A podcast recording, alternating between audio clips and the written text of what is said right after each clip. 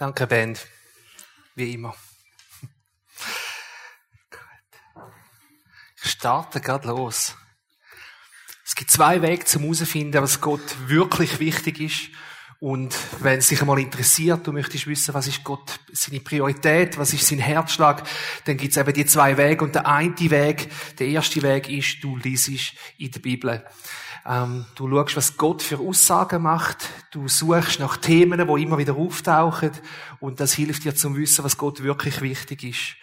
Und eins von diesen Themen haben wir jetzt in dieser Serie viel darüber gehört. Eine wichtige Priorität ist das Vaterherz vom himmlischen Vater.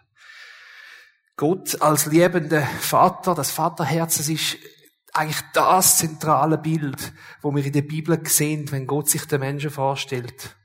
Im Alten Testament schon stellt sich Gott als der Vater vom Volk Israel vor und er erklärt auch sein Handeln immer wieder aus seiner Rolle als Vater gegenüber seinem Volk.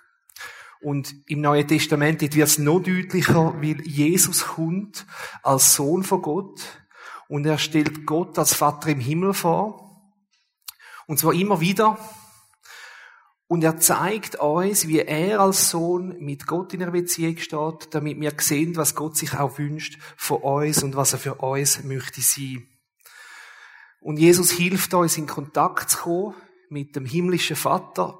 Und in der Bergpredigt tritt er über das Gebet, also über das, wie das wir mit dem Vater sollen reden. Und er erklärt den Jünger, wie man es machen soll und wie nicht. Und er sagt, und wenn er betet, dann macht es so. Und er fängt an mit, unser Vater im Himmel. Und manchmal vergessen wir das so schnell. Also das Gebet fängt an mit unserem Vater im Himmel. Das heißt, alles, was nachher kommt im Gebet, findet statt in der Beziehung zwischen der Tochter und einem Sohn, wo mit ihrem Vater reden tut. Und wir sehen im Neuen Testament, dass das ganze Tun von Jesus ist prägt von dem Ziel, von dem Wunsch, uns das Vaterherz zu zeigen und vor allem auch uns mit dem Vater im Himmel wieder zu versöhnen. Und ich weiß nicht, wie es euch gegangen ist während dieser Serie, aber ich bin auch unten die letzten drei Sündig. Und ich, habe es wie nicht geschafft, um nicht über meinen lieblichen Vater nachzudenken, äh, während dieser Zeit, wo wir eigentlich über das Vaterherz vom himmlischen Vater gehört haben. Und die Frage ist, warum ist das so? Ja, uns vielleicht auch so gegangen. Und ich denke, das ist sicher der Grund, weil der himmlische Vater stellt sich ja als Vater vor. Es ist ja das Wort, das er benutzt. Und dann ist es für uns eigentlich immer auch der erste Zugang, wo wir dann haben. Okay, wenn der Vater im Himmel ein Vater ist, dann habe ich meinen Vater auf der Erde und das ist mein Beispiel. Und das ist immer der Zugang, wo wir zuallererst haben. Und mir ist es einmal so gegangen, aber ich habe gemerkt, das ist so eine Spannung zwischen dem Vaterherz vom himmlischen Vater und was ich für mich selber erlebt habe, obwohl ich will sagen, ich habe einen super Vater. Aber trotzdem die Spannung ist da zwischen was eigentlich der Vater im Himmel uns möchte geben und was unsere liebliche Väter vielleicht in der Lage sind zu geben. Und für viele von uns ist das vielleicht viel, viel mehr als einfach nur eine Spannung, sondern vielleicht ist es wirklich auch ein ausprägtes Problem, dass man wie Mühe hat, wie wie kann ich jetzt den Vater im Himmel verstehen? Äh, vielleicht ist es schwierig für dich, um das Vaterherz zu sehen. Vielleicht ist es schwierig, um die Liebe, wo Gott verspricht, zu spüren oder auch anzunehmen. Und die Frage ist ja, warum ist denn das so? Warum ist das so schwierig? Und ich glaube, die Antwort ist in dem drin, dass ja, viele von uns auch durch unsere irdischen, unsere lieblichen Väter Verletzungen erlebt haben. Und äh, die Verletzung, denen sagt man Vaterwunde. Das ist ein Begriff, der gibt's, also den kann man googlen. Ähm, das ist auch etwas, wo beforscht wird. Also die Vaterwunde, das ist, ähm, ja, das, das ist eine spezielle Form von Verletzung, die es gibt. Und bis jetzt haben wir in dieser Serie vor allem über das Vaterherz vom himmlischen Vater geredet. Und heute reden wir aber über die irdischen Väter und weniger über das Vaterherz, sondern mehr über Vaterschmerz oder auch eben die Vaterwunde. Dein Vater, der prägt dich ähm, im guten und auch im schlechten Sinn. Und wir alle haben liebliche Väter und es ist egal, ob dein Vater noch lebt oder nicht, oder ob du ihn kennst oder nicht kennst, ob es noch Kontakt gibt oder nicht Kontakt gibt. Du hast einen lieblichen Vater auf dieser Welt in irgendeiner Form. Und was so schwierig ist, und ich, ich habe auch gekämpft mit dem, in der Vorbereitung von der Predigt, ist, jetzt rede ich viel über die Wunden von Vätern, die können verursachen bei ihren Kind und es ist eine besondere Verletzung in einer Vaterwunde drin, weil eben die Verletzung auch Beziehung zu Gott kann stören und verzerren oder vielleicht sogar kaputt machen. Und mir ist es wichtig, dass heute Morgen geht es nicht darum, um Vorwürfe zu machen oder irgendwelche Schuldzuweisungen gegenüber Vätern, sondern mir ist es wichtig, zum aufzeigen, dass der himmlische Vater möchte für uns da sein und wie wertvoll und wie wichtig das ist, dass wir einen himmlischen Vater haben. Ich habe am Anfang gesagt, es gibt zwei Wege zum herausfinden, was Gottes Prioritäten sind. Der erste Weg ist zum Bibellesen. Der zweite Weg ist, du schaust einfach, was der Teufel angreift und was er versucht zu zerstören. Weil er greift alles das an, wo Gott wichtig und heilig ist. Und ich glaube, es gibt fast keinen Bereich, wo mehr angegriffen wird als Familie. Ähm, einerseits Kinder, die abgetrieben werden, Ehe, wo oftmals nicht mehr Ehe zwischen Mann und Frau ist, Treue lebenslang ist oftmals nicht mehr eine Priorität. Sexualität findet nicht mehr im Rahmen von einer Ehe statt. Und ich gehe sogar noch weiter, dass auch das Geschlecht wird zerstört. Ein Mann ist nicht mehr Mann, eine Frau ist nicht mehr Frau. Das Geschlecht ist oftmals nicht mehr relevant. Und ich glaube, die Rolle vom Vater, die wird auch ganz besonders angegriffen. Ähm, 2019 hat Edeka zum Muttertag einen Werbungsspot aufgeschaltet. Das gibt's als Video. Und in dem, in dem Werbespot sieht der Vater nicht so gut aus. Er, er schläft dann ein, wenn er eigentlich sollte gut Nachtgeschichte lesen Er macht ein riesiges Chaos in der Küche. Anstatt es morgen zu machen, auf dem Sportplatz verletzt er die eigene Tochter. Und er sieht einfach generell schlecht aus. Und am Schluss kommt dann der Slogan, Danke Mama, dass du nicht Papa bist. Und das hat noch einen riesigen Shitstorm ausgelöst. Und ich finde korrekterweise auch, ähm, es ist als männerfeindlich und sexistisch ähm, ist darüber geredet worden. Und ich finde, das ist auch korrekt, dass das so gesagt worden ist. Und vielleicht denkst du, ja, das ist jetzt ein bisschen eine extreme Reaktion, man kann es ja mit ein bisschen Humor nehmen. Und es hat ja auch ein bisschen Wahrheit drin. Und es ist ja noch ein lustiges Film und man muss ja nicht wegen jedem Witz auf die Barrikade gehen. Aber ich glaube, der Werbespot, das ist nicht eine Ausnahme, sondern vielleicht einfach ein bisschen Sinnbild dafür, wie die Rolle von Vätern auch angegriffen wird. Jetzt, als ich als Kind aufgewachsen bin, haben wir Papa Moll Bücher gehabt. Wer kennt Papa Moll Bücher? Okay, also, so ziemlich alle. Also der Papa Moll, der ist ein liebenswürdiger Vater, aber ist einfach durchgehend ein Tollpatsch. Also eigentlich nichts, was er möchte machen, glimmt ihn. Und wenn einmal etwas gelingt, dann ist es wahrscheinlich eher trotzdem, was er gemacht hat, oder einfach aus purem Zufall raus. Aber auf jeden Fall ist er nicht unbedingt das Vaterbild, wo man denkt, boah, so möchte ich auch sein. Und ich habe das Gefühl, das ist in der Gesellschaft schon so, dass, dass immer mehr vermittelt wird, dass es Väter gar nicht braucht und dass alleinerziehende Mütter, und leider ist es vor allem alleinerziehende Mütter, dass das genauso gut ist für Kind, wie wenn Familie zwei Eltern hätte. Und ich habe das Thema Vaterlosigkeit recherchiert und ich habe nach ein paar Stunden müssen aufhören. Es ist die Resultate sind einfach erschlagend. Also es hat mich schockiert und ich kenne mich ja bisschen aus in diesem Gebiet. Die Wissenschaft ist sehr, sehr klar von den Resultaten her, dass Vaterlosigkeit kann katastrophale Folgen haben. Also man kann es eigentlich fast nicht erklären, wie groß das, das Datenlage ist. Und eine Psychologin, die hat es einmal so gesagt, wenn du ein ungeborenes Kind bist im Buch von deiner Mutter in der, West, in der westlichen Welt und du hast als ungeborenes Kind einen einzigen Wunsch, dann wünschst dir, dass du auf die Welt kommst in eine Familie, wo Mutter und Vater da sind. Einfach so zum zeigen, was das für Auswirkungen hat, wenn es nicht der Fall ist. Und das möchte ich jetzt ein bisschen anschauen. Das ist eine Zusammenfassung von Resultaten, die ich gefunden habe aus verschiedenen Studien. Die einen sind ein bisschen Amerikalastig. Ähm, aber ich gehe einmal durch, was das kann auslösen Und als allererstes fange ich einmal für Kind allgemein, also egal, ob es jetzt ein Bub oder ein Mädchen ist. Das fängt häufig schon der Schwangerschaft an, dass dann die Mütter, äh, die alleine sind, weniger häufig die medizinische Grundversorgung wahrnehmen. Ähm, Babys sterben viermal häufiger im ersten Lebensmonat, wenn kein Vater rum ist. Mütter haben mehr Stress in der Erziehung. Kinder sind viermal wahrscheinlicher, dass sie in Armut aufwachsen.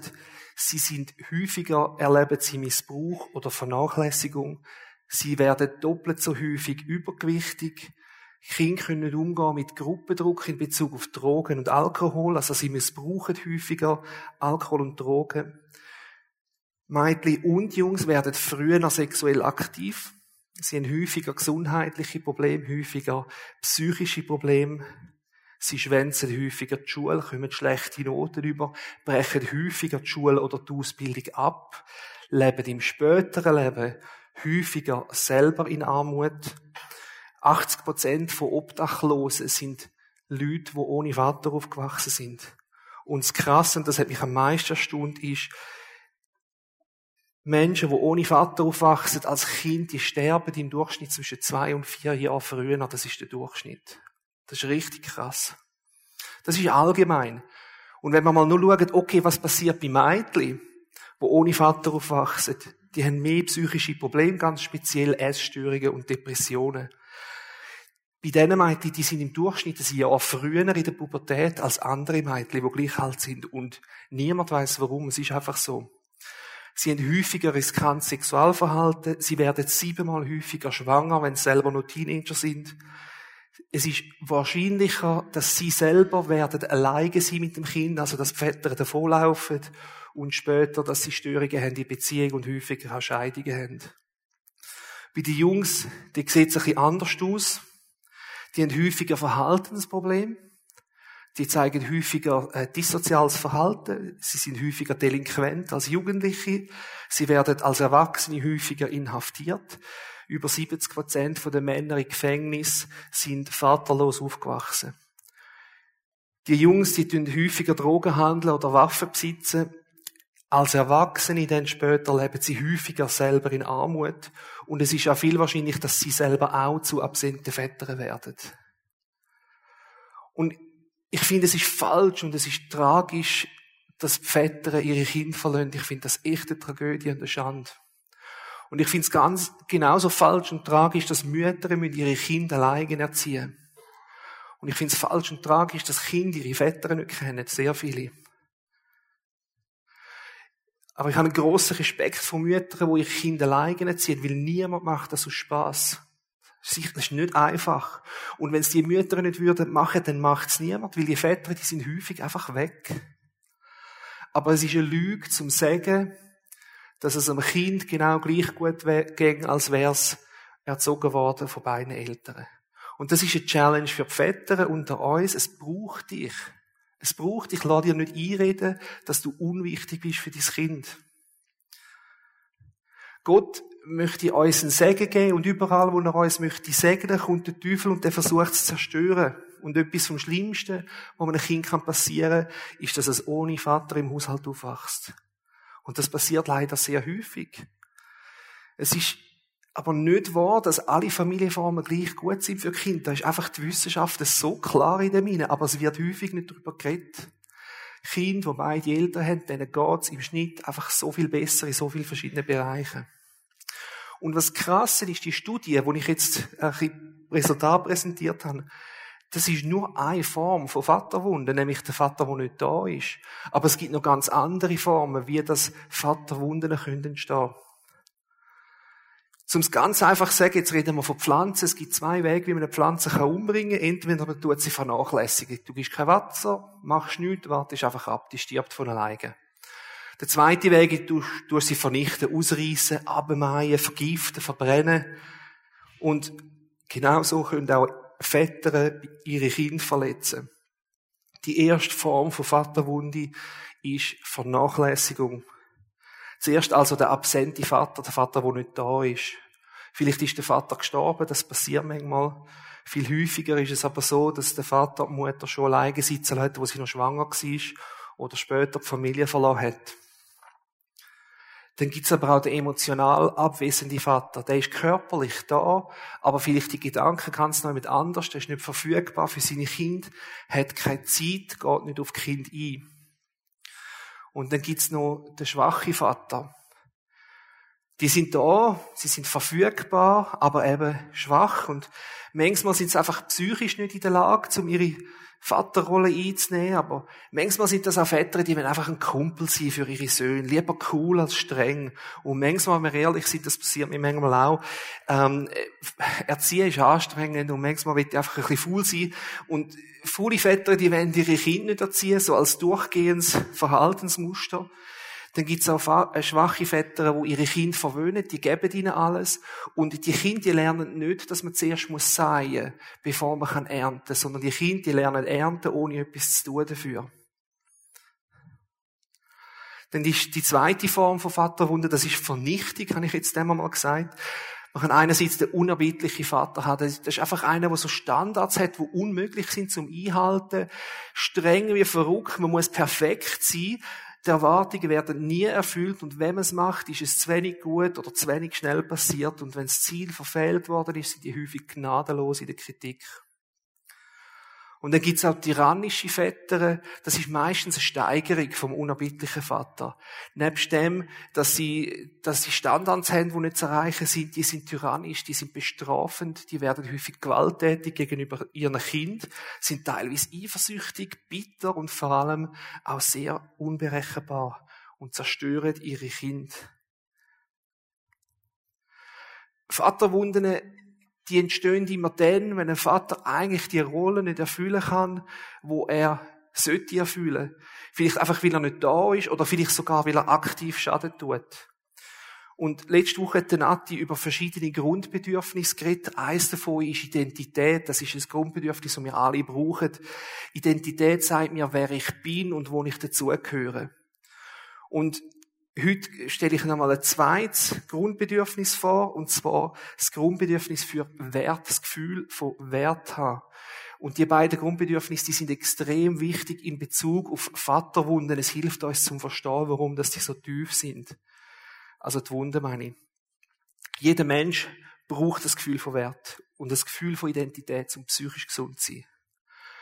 Und die Grundbedürfnisse die sind wissenschaftlich eigentlich unumstritten, dass erstens die gibt und zweitens, dass sie sehr, sehr wichtig sind. Wir brauchen das Gefühl von Wert und das Gefühl von Identität. Und, und dort wird es besonders spannend, weil Menschen haben unterschiedliche Wege, wie sie zu diesen Grundbedürfnissen kommen, zu dem Wert und zu der Identität. Und natürlich ist nicht jeder Mensch genau gleich, das ist mir klar. Darum ist jetzt das Folgende, wo kommt, eine allgemeine Aussage. Also die erste Aussage ist, Söhne lernen ihre Identität als Mann von ihren Vätern und sie lernen ihren Wert als Mann von ihren Müttern. Und bei der Tochter ist es umgekehrt. Die Tochter lernt ihre Identität als Frau von der Mutter und ihren Wert als Frau vom Vater. Also was wichtig ist, dass Mutter und Vater tun beide wichtige Grundbedürfnisse abdecken bei ihren Kindern, aber es braucht auch beide, weil sie ergänzen einander. Und wenn wir jetzt nur die Rolle vom Vater anschauen, oder ich habe jetzt dort die Rolle von Mutter und Vater, was passiert, wenn die Väter nicht da sind? Also jetzt sage ich mal nur die Rolle vom Vater an, dann kann man Folgendes sagen. Der Vater gibt seinem Sohn Identität und seiner Tochter Wert. Das heißt, es ist nicht egal, ob der Vater da ist oder nicht. Töchter und Söhne brauchen ihre Väter, aber für unterschiedliche Sachen. Und jetzt tue ich die Aussage ganz bewusst überspitzen. In einer Welt ohne Väter wachsen Söhne groß, die kein Gefühl von Identität haben. Und Töchter, die kein Gefühl von Wert haben. Ich sage es nochmal. In einer Welt ohne Väter wachsen Söhne auf, die kein Gefühl von Identität haben und Töchter, die kein Gefühl von Wert haben. Und ich glaube, mit dieser Aussage machen auch die Unterschiede in den Statistiken, die ich vorher präsentiert habe, wieder Sinn. Es gibt Unterschiede, wie die Jungs reagieren auf Vaterlosigkeit und wie Mädels reagieren. Bei einem Mädchen, wo vom Vater kein Gefühl von Wert vermittelt bekommen hat, die hat EHS-Störungen und Depressionen. Die sucht eher ihren Wert in den Armen von anderen Jungs oder Männern. Die haben generell eher für einen Sex, werden eher jung schwanger und werden später eher von dem Mann wieder verloren. Und bei Jungs, wo vom Vater keine Identität vermittelt bekommen haben, die suchen ihre Identität bei Gleichaltrigen oder manchmal älteren und häufig dümmeren Jungs, weil die haben ja selber auch keine Ahnung. Aber die suchen ihre Identität dort. Und dann haben sie häufiger Verhaltensprobleme, sind häufiger delinquent, häufiger schulische Probleme, brechen Ausbildung und Arbeit ab, leben selber in Armut und werden häufig selber zu Vätern, die davonlaufen. Und was mir auffällt, ist, in der Gesellschaft darf man eigentlich fast nicht mehr über die traditionelle Rolle von Männern und Frauen reden in der Erziehung. Ich merke das manchmal im Geschäft, ähm, dass ich das Gefühl habe, das darf ich fast nicht sagen, weil das ist so traditionell ist. Ja, im besten Fall ist es altmodisch, ein bisschen patriarchalisch, aber häufig ist ein bisschen das Gefühl, dass so eine Aufgabenteilung fast ja, sexistisch ist oder sogar grundsätzlich fast ein Missbrauch, wenn man das so macht. Und man traut sich teilweise fast nicht mehr über das zu reden, über die traditionelle Rollenverteilung. Und was ich krass finde, das, das wird, in der Wissenschaft ist der Fall wirklich klar, aber das wird häufig verschwiegen oder aktiv verleugnet oder sogar verdeckt, dass Frauen und Männer aus psychologischer Sicht, aber auch aus biologischer Sicht grundsätzlich andere Rollen haben in der Erziehung. Mütter, die sind biologisch programmiert, ihre Babys zu schützen. Und bei der Geburt werden sie generell mit Glückshormonen überschüttet. Das heißt, die meisten Mütter haben eine unglaubliche Liebe für ihr Kind. Und die Liebe, die brauchen es, weil Neugeborene, die sind unglaublich anstrengend. Die verlangen wahnsinnig viel von den Müttern, ganz speziell von den Müttern, auch vom Umfeld, aber vor allem von den Müttern. Das Problem ist, die haben immer recht. Also in den ersten neun Monaten sollte man eigentlich auch auf all das eingehen. Ob jetzt das Kind heiß hat, oder kalt, oder Hunger, oder Durst, oder müde ist, oder Angst, oder Schmerzen, was auch immer, das Baby hat Recht, und man sollte darauf eingehen. Und Mütter brauchen die Liebe, sonst knallen sie das Kind zum Fenster aus. Es ist ein Schutz tatsächlich. Mütter sind da, um ihre Kinder zu schützen. Aber sie laufen manchmal Gefahr, dass sie überbehüten.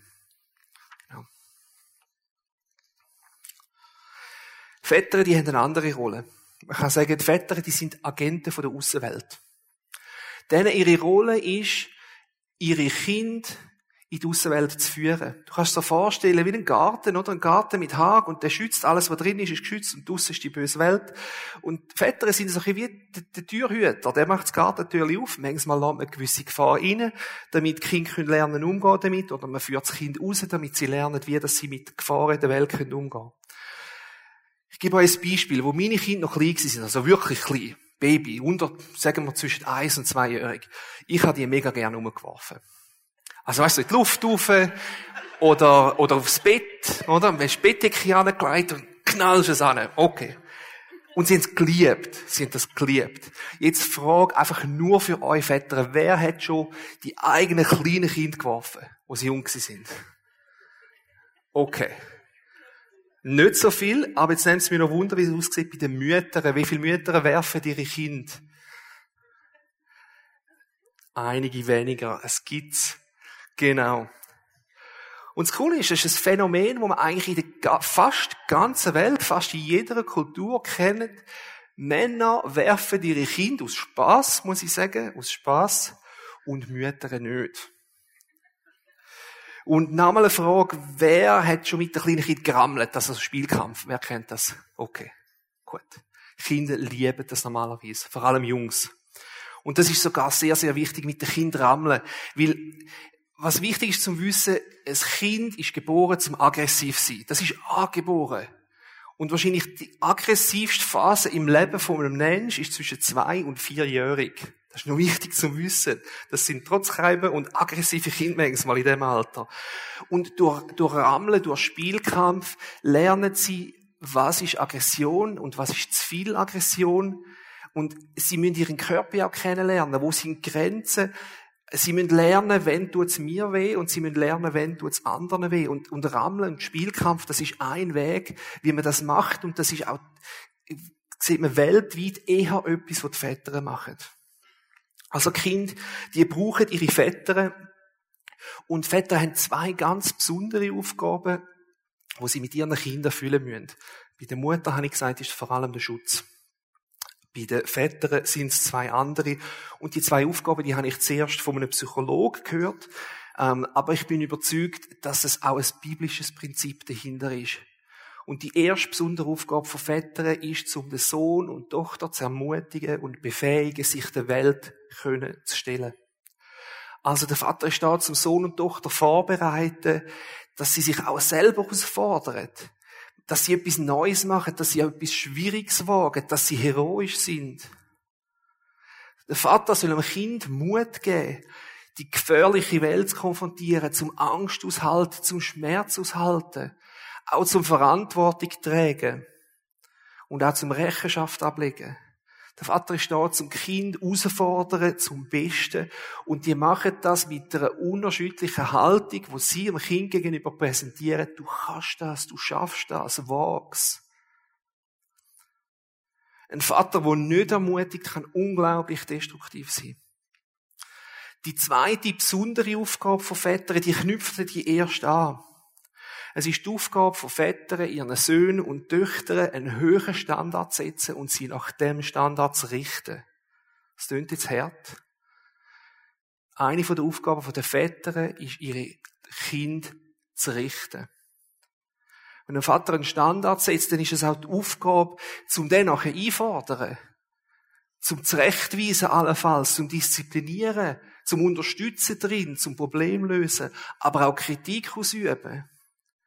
Und das Ziel der Kritik ist, zum einem Kind helfen, zum, zwischen gut und schlecht zu unterscheiden. Ich meine, wer kennt das von diesen äh, Realitätsserien, wo alle die Leute kommen und singen ihr Lied und sie haben das Gefühl, sie sind der Beste. Und oftmals sagt ihnen ein Judge, sie sind total schlecht und ihre Welt stürzt zusammen, weil sie ihnen noch nie jemand gesagt hat. Das Ziel von Kritik ist, zum einem Kind helfen, gut und schlecht zu unterscheiden. Es ist nicht gut als Eltern, wenn man Kind anlügt so das ungerechtfertigte Lob am Laufbahn. Oh, das ist super toll. Jedes Schritt wird gelobt. Das stärkt nicht den Selbstwert. Das ist, was man gemeint hat lange in der Forschung. Loben, loben, loben. Das stärkt den Selbstwert. Stimmt so nicht. Was passiert ist, wir ziehen immer mehr Narzissten an. Das ist das, was passiert. Aber umgekehrt natürlich ungerechtfertigte und harsche Kritik, die kann genauso zerstören. Und die Aufgabe vom Vater ist irgendwie das Gleichgewicht zu finden zwischen Recht und Gnade. Ein Vater liebt seinen Sohn und seine Tochter, muss aber auch disziplinieren und da gibt es eine Ambivalenz zwischen diesen zwei Sachen. Es ist extrem schwierig, um das Gleichgewicht zu finden und viele Väter, die scheitern an dem, die schaffen das einfach nicht. Vielleicht tun sie zu wenig ermutigen, sie fordern zu viel, vielleicht fordern sie gar nichts, vielleicht kritisieren zu viel oder vielleicht sind sie einfach Tyrannen. Aber so entstehen auch viele Vaterwunden bei Vätern, die es einfach nicht schaffen, die Aufgabe irgendwie im Gleichgewicht zu halten. Und ich glaube, jeder von uns hat gewisse Verletzungen erlebt durch den eigenen Vater. Jetzt, was mir wichtig ist, ich will jetzt nicht irgendjemandem ein Problem einreden, das nicht da ist. Das ist nicht meine Absicht. Ähm, aber was ich möchte, ist euch alle ermutigen, anschauen, ähm, vielleicht ist bei euch auch im Herzen etwas passiert in eurer Beziehung mit dem Vater. Und die Verletzungen, die können unterschiedlich aussehen. Das ist noch wichtig. Vielleicht ist es eine offensichtliche und eine offene Wunde, wo du siehst, wo du weißt, wo alle um dich herum wissen. Aber vielleicht ist es auch eine versteckte Wunde, eine, wo du dir gar nicht so bewusst worden bist. Oder eine, wo du vielleicht nicht siehst, aber deine Frau sieht. Das gibt's ab und zu mal. Einmal mir passiert das ab und zu. Ähm, aber es kann auch sein, dass du keine jetzt explizit schmerzhafte Vaterwunde hast, aber trotzdem irgendwie eine negative Prägung, die du erlebt hast durch deinen Vater. Und schlussendlich, und das ist auch das Ziel, es gibt auch geheilte Wunden. Da ist mal etwas gewesen, aber da ist heilig passiert. Jetzt, was wichtig ist, oder? Was machen wir jetzt mit dem, wenn, wenn so eine Vaterwunde rum ist?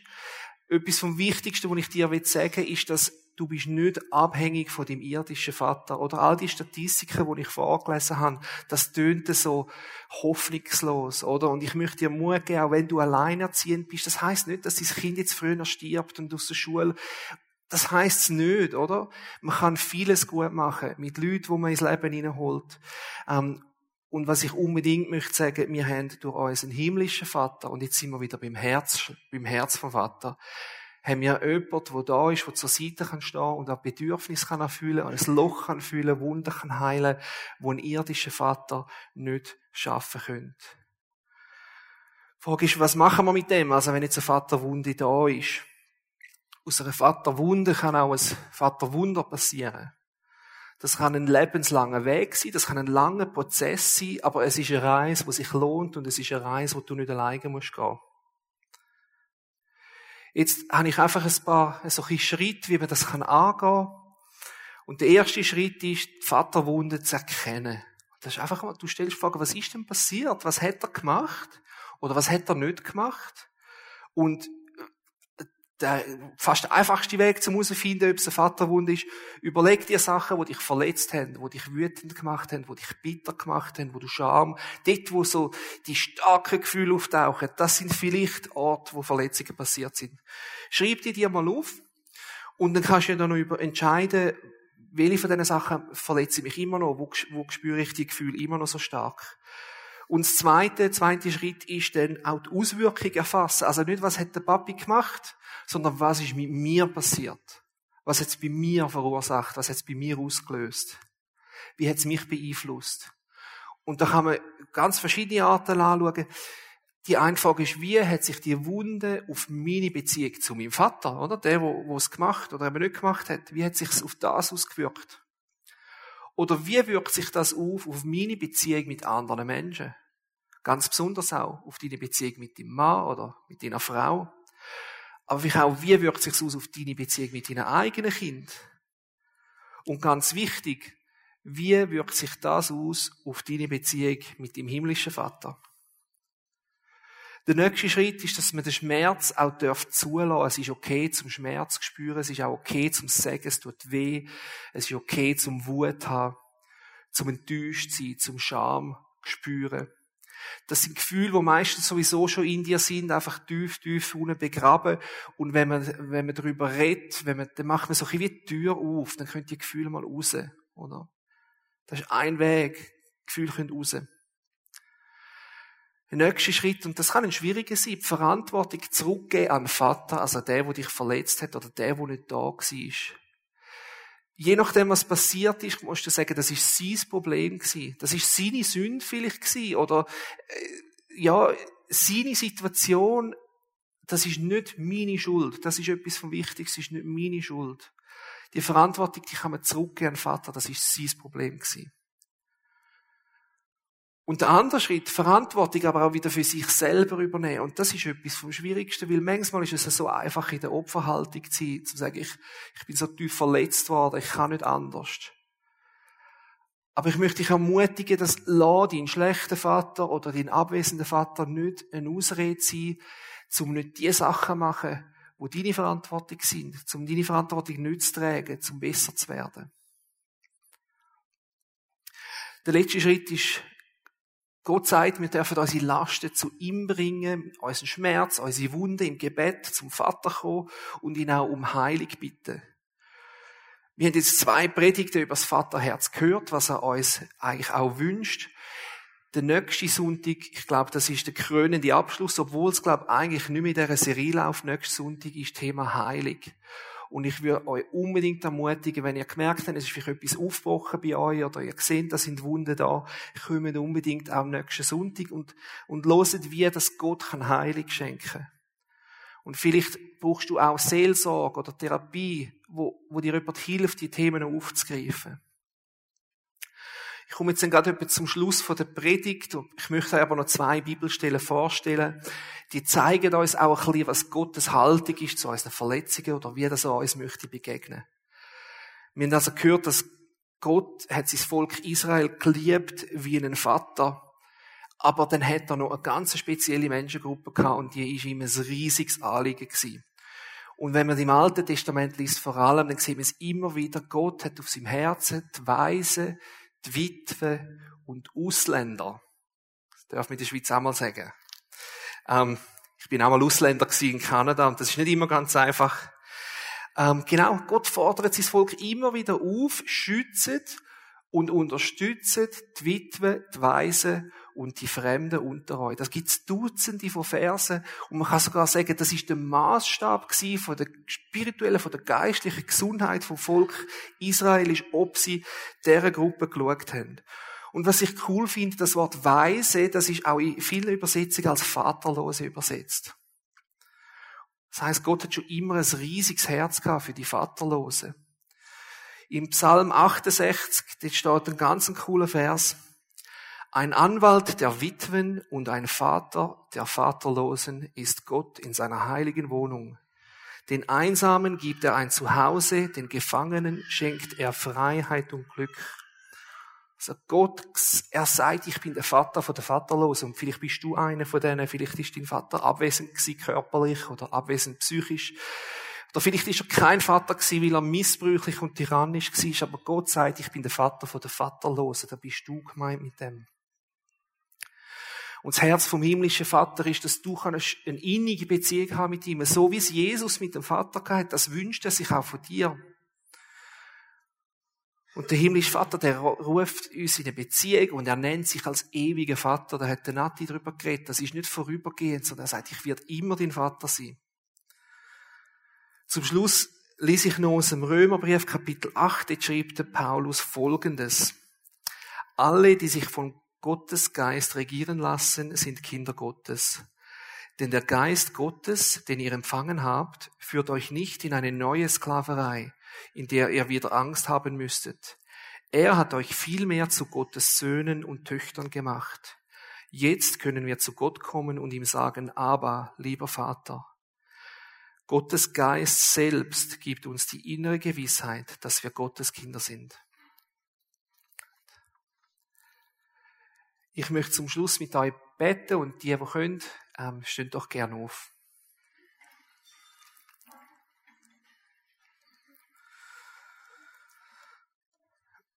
Vater im Himmel, du bist der mächtige Gott, du bist der höchste König, du bist unser Schöpfer, unser Versorger, unser guter Hirt, du bist unser Richter und gleichzeitig unser Retter.